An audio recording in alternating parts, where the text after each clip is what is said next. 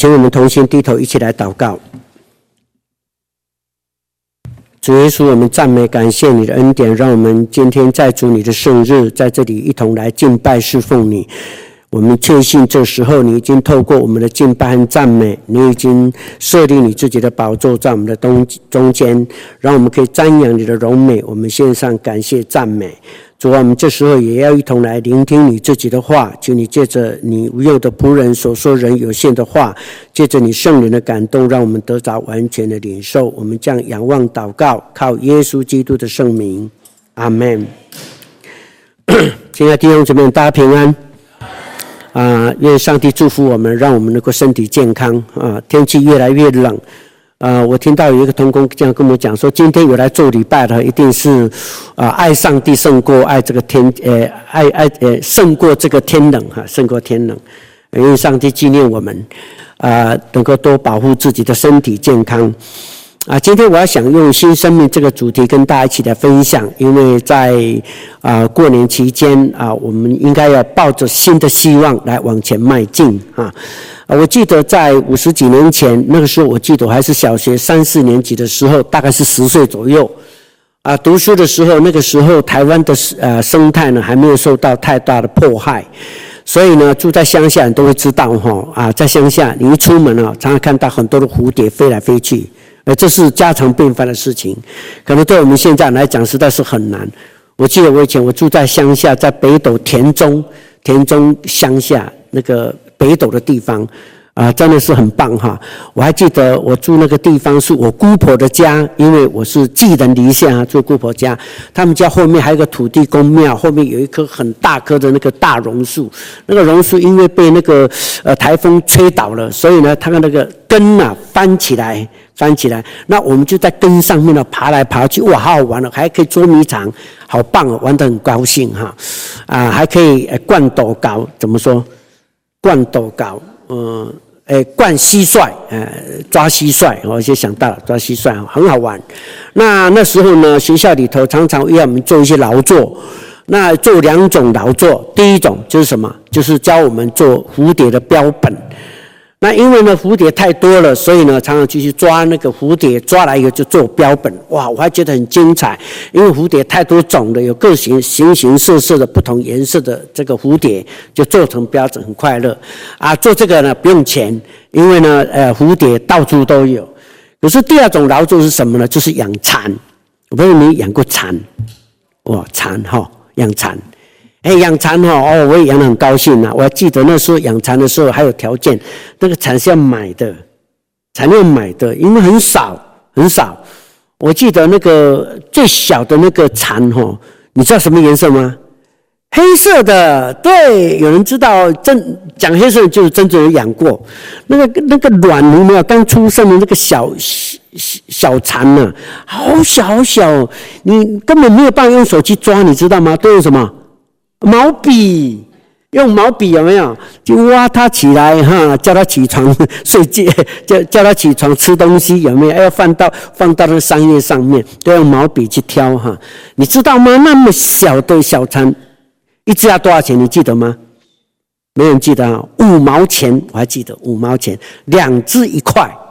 如果你要买大只一点，因为有的人不太想拖太久，有没有？要买大只一点，那按着大只的多大只，那个价钱是不一样的。有那个哈脱一层，哎，脱一层壳的，还有脱两层的，还脱三层的，脱到第四层它就会节俭，有没有？你还记不记得那个价钱是完全是不一样的？哎，我告诉大家哈，啊，大家呃讲这个蚕跟蝴蝶，我想这两种昆虫，大家应该我不用说明太多，应该都了解。可是我今天要跟大家分享就是这两种昆虫，它们有相同点，也有相异点。相同点是什么？它们都是昆虫，都是小小的毛毛虫哈，小的时候都是毛毛虫一条。那么接下来呢，它会成长，它们一样都会成长，不单是毛毛，而且一定会成长，成长以后一定会节俭。节俭会会破破破茧而出，然后就改变身体，它就从毛毛虫变成有翅膀的小蝶，哈，在那边。那么最后一个相同点是什么呢？就是它们也都一定会产卵，都都会产卵啊。这是有五个相同点。那么它们有相异点，相异点是什么呢？相异点就是那个蚕蚕哈所变的那个蝶啊，所变的蝶哈。我告诉你啊，很难看，只有一种颜色，千篇一律，只有那种呃，应该讲米色，对不对？米色只有一种颜色，它不有很多种颜色。可是蝴蝶就不一样哦，蝴蝶都好多种颜色，白的、黑的、黄的，什么颜色都有。哇，好精彩！有的一只蝴蝶本身它的那个翅膀上面就有很多种颜色，也有圆形的、其其其其他很很多的颜色，是非常美丽，这是很大的不同。颜色就不同了。第二个，最重要是蚕蝶。蚕蝶哈，它虽然是蝶，虽然有翅膀，可是它软弱无力，所以它的活动范围还是很小，还是很小。它飞不远，它飞不远。其实也不能讲飞耶，半飞半拖，对不对？半飞半拖，因为它软弱无力。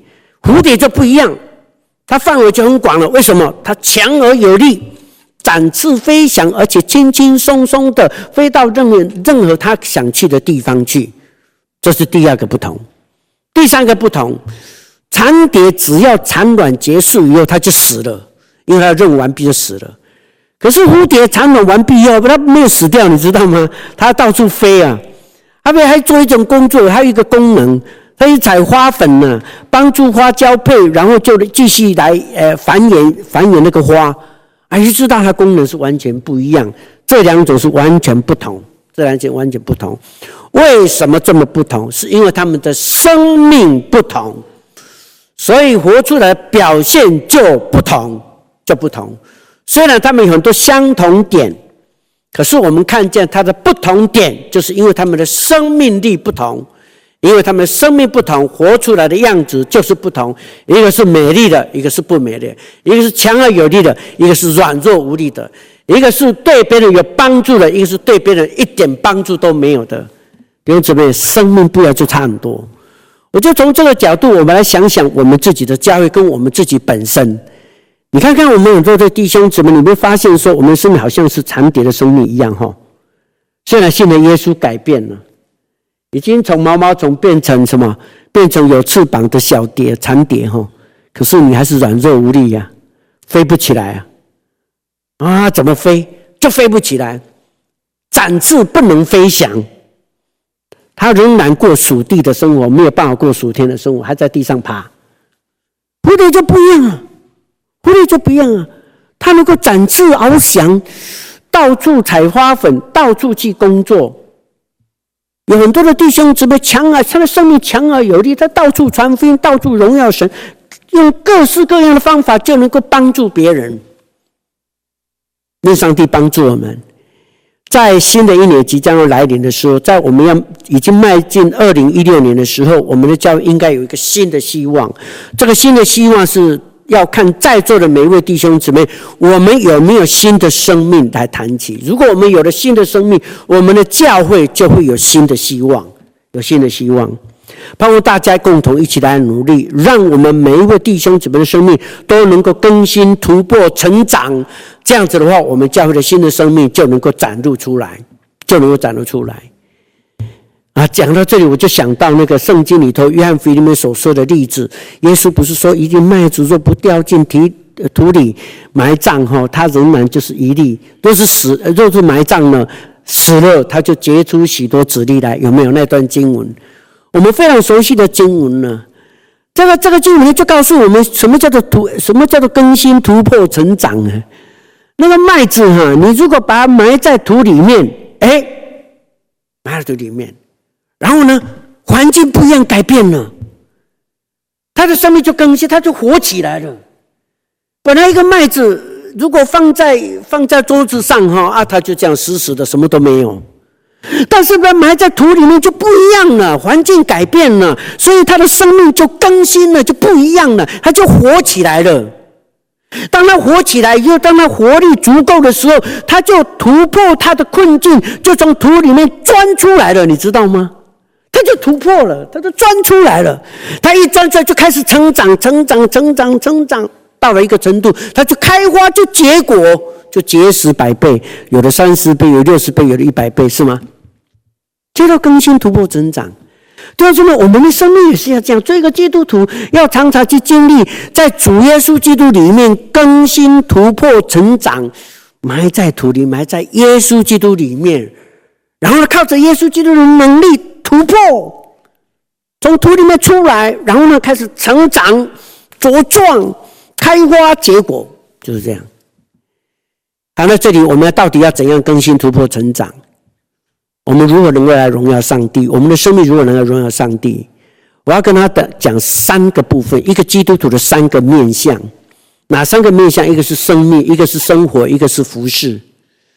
一个基督徒一定是要注重他的生命，因为他已经有耶稣基督的生命在他的里面，所以他的生命必须要更新、突破、增长。第二个，他的生活必须要更新、突破、增长。他的服饰用服饰来回应上帝的爱，来荣耀他。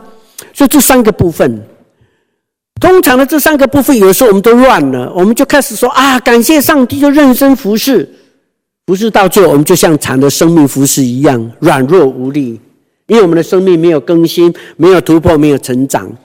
有的是有，我有更新、突破、增长，生命上有，可是呢，我仍然没有见证。为什么？我的生活还是乱七八糟。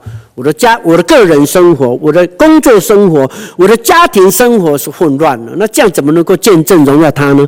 你的服事会被大打折扣。所以因此我要讲，基督徒这三个面向是不能够混乱的，不能颠倒的。你必须要先重视你的生命，再来重视你的生活，再来开始你开开始你的服饰生活。如果能够从这样子的顺序里头不颠倒的话，我们透过这样来努力追求的时候，我相信我们会建立一个很好的、很好讨神心意的一个一个服事的人。首先，我们要先看生命的更新、突破、成长。生命的更新、突破、成长，如何做生命的更新、突破、成长？我要提两点。第一，你要渴慕。你要渴要渴慕的动机，要渴慕的动机。马太福音第五章第十节，呃，第第七第六节，第五章第六节这样告诉我们：饥渴慕义的人有福了，他们必得饱足，对吗？你如果有饥饿的感觉，才会想要吃，对吗？你有渴的感觉，你才会想要喝。没有渴慕，你就不会有行动。我记得很清楚，当时呃叶牧师刚来我们教会的时候，他前面那几个礼拜他的讲道就是以渴慕为主，你还记得吗？我就觉得这非常重要。基督徒都是不渴慕，他不会想要追求，他不会有行动的，不会饿，他就不会想要吃；不会渴，他没有感到渴，他就不会想要喝。这是很简单的道理。所以饥渴慕义的人有福了，因为他们必得饱足。他必得饱足。第二个，当你有渴慕的动机以后，你必须要追求的行动啊，不能没有追求的行动。你若不行动的话，你就得不着。有一段的经文是记载在马太福音的第七章第七节到十一节，同样的经文是在路加福音第十一章也有共同这样的记载。那里告诉我们一件事情，是我们很熟的经文。那叩门就为你们开，寻找就叫你们寻见，有没有那段经文？那后面怎么说呢？他说：“哈，岂有儿子求饼反给他石头呢？岂有孩子求鱼反给他蛇呢？岂有孩子求鸡蛋反给他蝎子呢？”然后下面一句很重要：“你们虽然不好。”都如此对待你的儿女，我们的天父上帝岂不将最好的圣灵给你们吗？路加福音是这样写的，马拉福音是说天父上岂不将最好的给你们吗？但是路加福音解释说，那个最好的是什么？那个叫做圣灵。所以当你追求的时候，你一定会得到，因为叩门就为你开，寻找就叫你寻见，是吗？所以呢，上帝一定满足你，一定给你，但是给你什么呢？只有一个东西，一个答案。不管你怎么求，他只要给你圣灵，就能够满足你所有的一切。呃，他也讲过，就就北后汤，你知道吗？一帖全部适用。你只要有圣灵，你只要有圣灵，通通可以解决一切的问题，不是很好吗？上帝要给你就是最好的，就是圣灵。你有了圣灵，你就拥有了所有的一切，你你所要追求的，上帝必定给你。我相信有参加门徒训练的所有同工们都知道，我们每一次去那个呃天主教的那个叫什么圣本笃是吗？我们在那操练的时候，你看看每一个弟兄姊妹，只要得到圣灵，你发现这个人生命就开始改变，就完全不一样，他生命就被翻转，就更新，就突破，就成长。透过啊。透过第一次我们的呃门徒训练会的第一阶段的时候，你就更新了；第二次领袖训练就突破，呃，再来门徒训练你就突破了。最后呢，你就完全成长了，就成为门徒，就成为门徒。生命是需要被更新、突破、成长，怎么做？就是这样做。实际的行动是什么呢？很简单，就是这样。你一定要建立属于你自己个人、个人非常个人的。灵修祭坛，自己祷告，自己读经，自己敬拜，自己赞美，设立你的祷告祭坛，一定是自己，只有你跟上帝之间，你就单独跟上帝面对面，那就是一个密室，在基督里的密室，只有我跟主，你跟我，我跟你一起对谈，你就单独的敬拜主。你大声，你小声，你怎么样敬拜都 OK，都行，就单单的与主在一起，设立你自己单独跟主之间亲密的关系，叫做建立你自己的个人的灵修祭坛。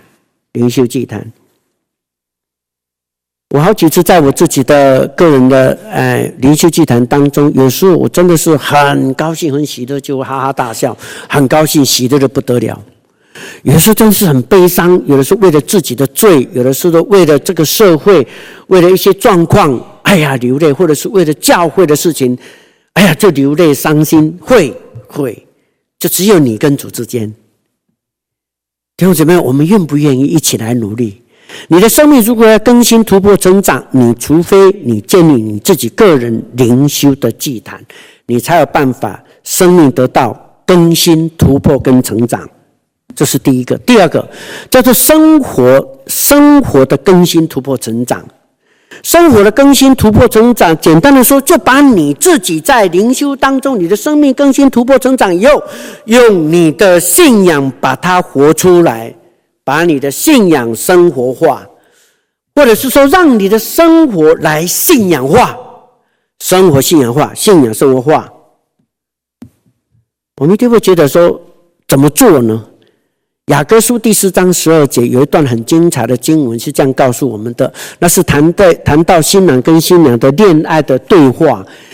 新郎这样对新娘这样讲，他说：“我的新娘啊，你就是我的关锁的园，是我禁闭的井，是我封闭的泉源。”是这样形容的。然后我就想到一件事情，你知道吗？保罗先生不是这样告诉我们，他说教会就是新妇，耶稣基督就是新郎，所以我们是教会，我们每位弟兄姊妹都是耶稣基督的新妇。那么今天耶稣基督这位新郎要对我们在座每一位弟兄姊妹这样说：我的我的新娘啊，你是我关锁的园，是我禁闭的井，是我蜂蜜的泉源。那到底说什么？第一个。你说你的生活要信仰化，你必定要先认定一件事情：我是耶稣基督的新娘，我是耶稣基督的新娘，他是我的新郎。你知道新郎跟新娘在一起的时候，他心中没有别人，就单单只有对方，不是吗？就是这样。所以呢，他说：“你就是我关锁的园子啊，那个新娘子啊。”她会准备很多东西呀、啊，好像那个准备花园一样，有红的，有黄的，哇，很努力去栽培，花尽所有的心思，你知道吗？很多姐妹很会布置，对不对？哎呀，等一下买什么东西来装饰一下，等一下来刺绣，等一下来做个什么东西，就是把家里布置的漂漂亮亮。只有一件目的，只有一个目的，要讨新郎的喜欢，那个叫做关守的园，讨主的喜欢的生活叫关锁的园。我的花园是别人不能进来的，只有新郎可以进来，只有新郎，只有他才可以进来。所以我的园子是关锁的园，不只是这样，它也是一个禁闭的井，井是出水的，水是代表生活，是一种供应，给谁给谁喝，别人不能喝，只有新郎可以喝。我所有对生活的付出，全部都是为了新郎。我我就隐藏在隐藏在新郎的里面，我就所有的都是为他而活，都是为他而活。封闭的井，封闭的泉源，封闭的泉源，泉源是供给所有的人的，是供给所有人的。那就是把爱分散出去，可是他只有一个目的，所有的供应出去，所有的帮助，只有一个目的，是为了要荣耀上帝，是为了要让新郎喜欢。你记不记得在箴言三十一章当中不是讲到吗？然后他说那个哎，有智慧的妇人是怎样？是叫她的丈夫在城门口被赞美，得尊荣。也就是这个意思，所以我的公益，我的爱的付出一切，不是为了自己，也不是为了谁，只有为了我的新郎，就是耶稣基督，让他得到唯一的荣耀。所以我自己一切付出，我的奉献，为了为了所有一切所做的，都是为了要荣耀他，为了荣耀他。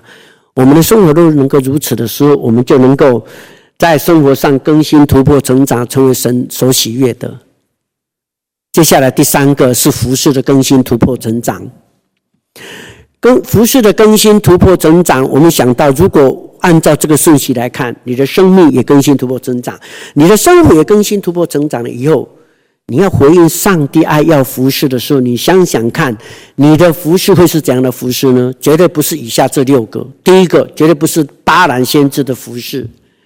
巴兰先知的服饰什么服饰呢？就一种交易性的服饰，有条件的服饰，你绝对不是。第二个，你也绝对不是比拉多式的服饰。为什么？因为比拉多一不常常洗手哈，说什么流罪人的血与我无关，哈，这个罪不归我，是归他，是归你们众人，叫推卸责任的侍奉。第三个。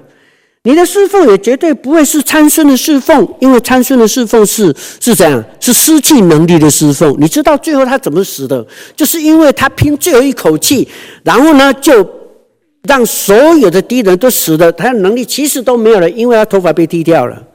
失去能力侍奉，你一定不会想要这样。第四个，你的侍奉绝对不会是。以色列的第一位国王扫罗王的侍奉，因为扫罗王侍奉是一种叫做失去方向的侍奉，他忘记了起初的爱心，他忘记了起初如何被上帝所呼召了，他已经失去了方向的侍奉。你也绝对不会，最后你也绝对不会像先知约拿的侍奉怎样偏行自己的道路。上帝要他去尼尼微城，他跑去哪里？他跑到他斯，差太远了，偏呃。偏偏行己路的侍奉，你也绝对不会是。第六个，你也绝对不是米利安的侍奉，因为米利安的侍奉哈，米利安睡得好厉害，在过红海的时候，带领弟兄姊妹一起高声呼喊、唱诗敬拜上帝。回过头来面对旷野的时候，就怎么样？就埋怨自己的同工摩西，连自己的弟弟他照样骂，照样批评。你绝对不会是这样的侍奉。那你一定会渴慕一种侍奉，那叫做保罗的侍奉，因为他的侍奉叫做无愧工人的侍奉，无愧工人的侍奉，你一定会渴慕这样。但是你要如何成为一个无愧工人的侍奉呢？你只有一个办法，那就是你要进行操练。主如何操练保罗，你也要同样的像保罗一样被主操练，你才能够成为无愧的工人的侍奉。这样子，你才能够在侍奉上更新、突破、成长。愿上帝帮助我们，共同一起来努力。当我们的生命、生活跟服饰都这样突更新、突破、成长以后，我相信你已经成为合神心意的人来服侍上帝。那我们的教会也能够看见新的希望，看见新的希望。可是看见新的希望有什么表征呢？有，今天我们所读的圣经就讲得很清楚，《约翰福音》第七章三十七节一直到四十四节，有分成两段。第一段是讲到说节期的日子，呃，节期的最后一日也是最大之日。那个节期是什么节期？叫做住棚节。住棚节按照犹太历来讲，呃，大概是在七月十五号，连续有七天的时间，他们在那里守住棚节。第八天，他们就要守盛会。要举行盛会，就是大的庆典。那么，如果用我们现代历来讲，那个七月十五号大概是现在的十月中旬，也是十月中旬的时候，他们有七天举行盛会，然后呢，哎，守住棚节，第七天举行盛会。那个举行盛会就是最大之日，也是节期的最后一天，就是第八天举行这个日子。在那个时间点，耶稣基督有两个动作：第一个，他站起来。第二个，他大声的宣告说：“犹太的老师，如果他们做教导的时候，习惯性都是坐着讲的，表示稳重，你们要静静听。可是耶稣却站起来，而且他们是循循善诱。可是耶稣大声的说，证明耶稣以下所说的话是特别重要的事情。耶稣说：人若渴了，可以到我这里来喝，正如同经上所说，凡信我的人，怎样，在他。”腹中要流出活水的江河。这段的经文是引引用以赛亚书五十二章第十一节的经文，谈到腹中会流出活水的江河来。这边讲了两件事情：第一，人若可以，可以到我这里来。凡到主那里来了，就不会渴。这种人就一定会来信耶稣。信主人就如同经上所说的，他的腹中要流出活血的这样，他成为别人的帮助，一直不断的流出来。可是圣经却这样解释说，解释什么呢？他说，像那句话很重要，你要注意看。这段经在第四十节，一，呃，第，对不起。是在、呃、第三十九节，耶稣这话是指着信他的人要受圣灵说的。那时还没有赐下圣灵来，因为耶稣尚未得着荣耀。前面耶稣所说的话的意思是指着信耶稣的人要接受圣灵。可是现在圣灵赐下了没有？还没有，因为耶稣尚未得荣耀。那意思就是说，什么时候圣灵会赐下？就是耶稣得荣耀的时候，对不对？所以耶稣如果得荣耀，那圣灵赐下没有？就赐下了。那圣灵如果赐下，那耶稣会不会得荣耀？会喽。那这两个是不是应该把它结合在一起？所以，如果有教会或是有弟兄姊妹讲说，我被圣灵充满了，可是他没有荣耀上帝，你相信他受圣灵了吗？就没有喽。如果你说我荣耀上帝，我荣耀耶稣，但是他说，那那但是他说他没有接受圣灵，请问有可能他荣耀耶稣吗？不可能。所以你要把领受圣灵跟耶稣基督得荣耀，要把它结合在一起。我希望我们在这件事情上能够很明白。如果教会要有新希望的象征要表达出来，就是耶稣得荣耀，同时他也被圣灵所充满。因为没有圣灵能力，我们没有办法荣耀主，也没有办法像刚我们所说的，你的生命会更新突破增长，你的生活要更突呃更新突破增长，你的服事更新突破增长，那是不可能的事情。只有圣灵才能够帮助你，因为他要带来能力。所以耶稣说：“我去，然后要赐给你们圣灵。”耶稣去就是钉十字架完成救恩升天以后，他要赐下圣灵。也就是说，现在的圣灵就是道成肉身的耶稣的灵来到我们的当中，是吗？所以耶稣得荣耀，圣灵就来了。圣灵赐下，耶稣就一定得荣耀。所以，教会的新希望的象征是什么？就是这样。教会有没有圣？我们弟兄姊妹有没有领受圣灵？我们有没有因为领受圣灵，就让耶稣基督得荣耀？这是我们要想的。帮我们共同一起来努力来追求那个真正的真理的奥秘。第二个。教会新希望的象征。第二个是更重要了，你要注意，要要了解。四十节怎么说？众人听见耶稣所说的话，就有人说：“这真是先知。”又有人说：“他是基督。”你想想看，有人说：“这真是先知”，跟“这是基督”是不一样的。那个他对耶稣基督看法是迥然不同的。他真是先知，只不过是旧约众先知当中的其中一个。另外一个说，这是基督，基督是谁？就是弥赛亚，这是犹太人几千年来所盼望的那一位弥赛亚救世主，不是不一样的。那个凌晨跟体会是看见是不一样的。可是不只是这样哦，还有一个说，有人说什么？这是基督吗？加利利，哎，基督是从加利利出来的吗？基督岂不是大卫的后裔？是在伯利恒出来的吗？那换一句话，有人不相信耶稣基督是弥赛，也不相信他是先知，也就是他刚刚讲的话，他没有听在，他把他当耳边风了，你知道吗？有人反对耶稣啊，甚至还想要杀害他，哎，众人还考虑要杀害他。你看那个经文很清楚，所以你就发现，一方面有人在高举基督，有的举得。呃，一点高，有的举得最高，因为他是基督。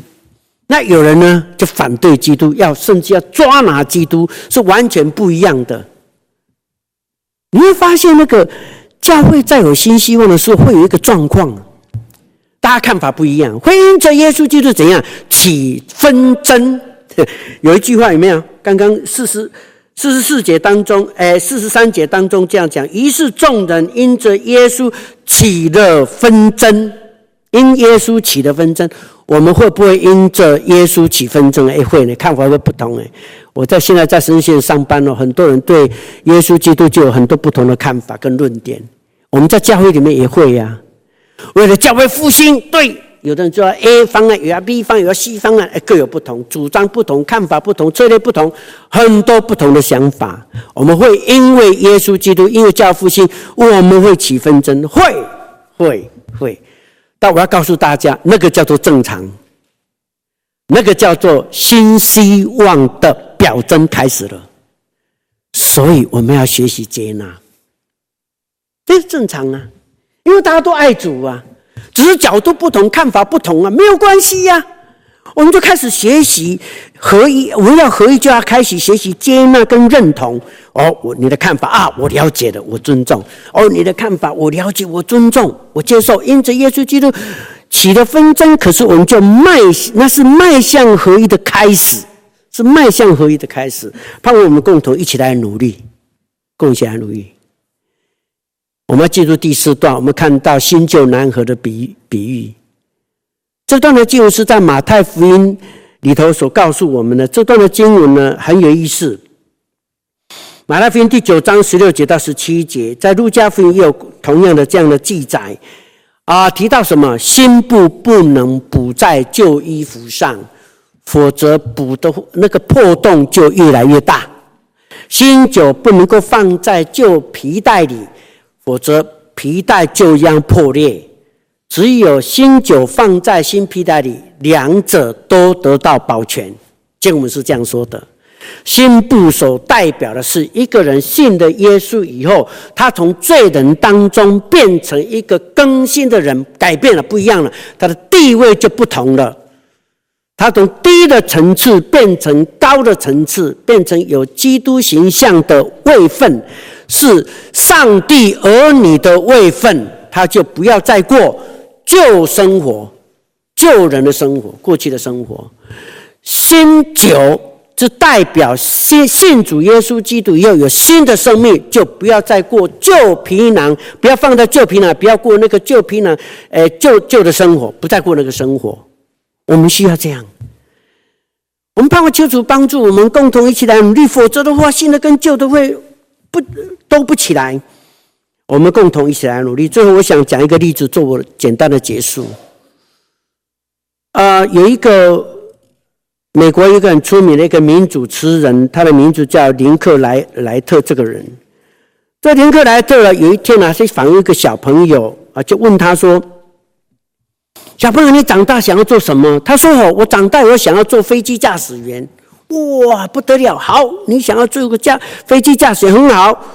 那如果说哦，当你开了飞机，哇，里面的乘客满满满的，有三四百个人住在那里，你飞到高空的时候，突然间发现说油没有了，很危险了，那你怎么办？那个小朋友就说：“哦，很快的就回答说，哎呀，很简单了，我就赶快拿了那个麦克风，大声的跟那个乘客讲，你们赶快把那个安全带绑好，然后呢，我就，诶，带着那个什么，诶。”降落伞呢？降落伞这样，门一开，我就先跳出去了。这样，哇！所有的观众听到这里就哈哈大笑。我小朋友好单纯，原来是这样，为了救自己的命，没有想到，当大家哈哈大笑的是小朋友热泪两行，看起来不是假的。所以主持人就问他说：“你为什么哭了呢？”他：“我不知道你们为什么笑。”这么危险，那么多人命都即将要丧失，你们为什么还笑？我告诉你们，你知道吗？我降落，我从降落伞跳下来，目的是什么？我就是要在地面上赶快搬一桶油上去，然后要加油啊！我们认为不可能，对不对？很天真，对吗？是啊，是啊，真的很天真啊。可是我们已经太老了哈，太久了。我们很多的想法，读了很多的书，结果我们渐渐越来越不单纯了，不像小朋友。小朋友非常有热情啊，他要想尽所有的办法，不管是可能不可能，他不再想可能不可能啊，他不是想可不可能，可能做得到吗？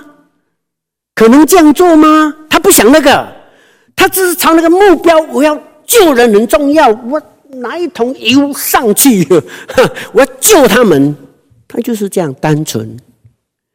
我很盼望我们在座每一位同工，在面临二零一六年，我们正在努力的时候，我们也在我们的生命当中过一个很单纯。你如果你觉得你的生命好像不可能更新突破成长，你的生活也不可能，你的服事也不可能更新突破成长，我告诉你，你能不能单纯一点？我们就来努力看看。如果你觉得我们教好像没有什么盼望，没有什么新希望，你要不要单纯一点想想看？单纯一点。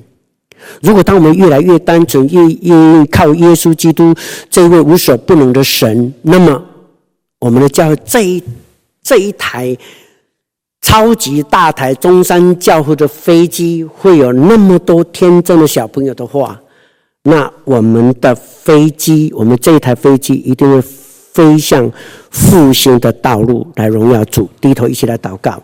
天父，谢谢你恩典，给我们这段宝贵的时间。求主你自己的话，成为我们脚前的灯，路上的光，照亮我们前面的道路。请你亲自来激励我们，让我们来越来越爱你，越来越在你的里头来更新、突破、成长，让我们得着你的能力。让我们往前迈进的时候，让我们的腿不至于酸，我们的手也不至于下垂，因为主你与我们同在，带领我们带向复兴的道路。感恩祷告，靠主耶稣基督的圣名，阿门。身份是否？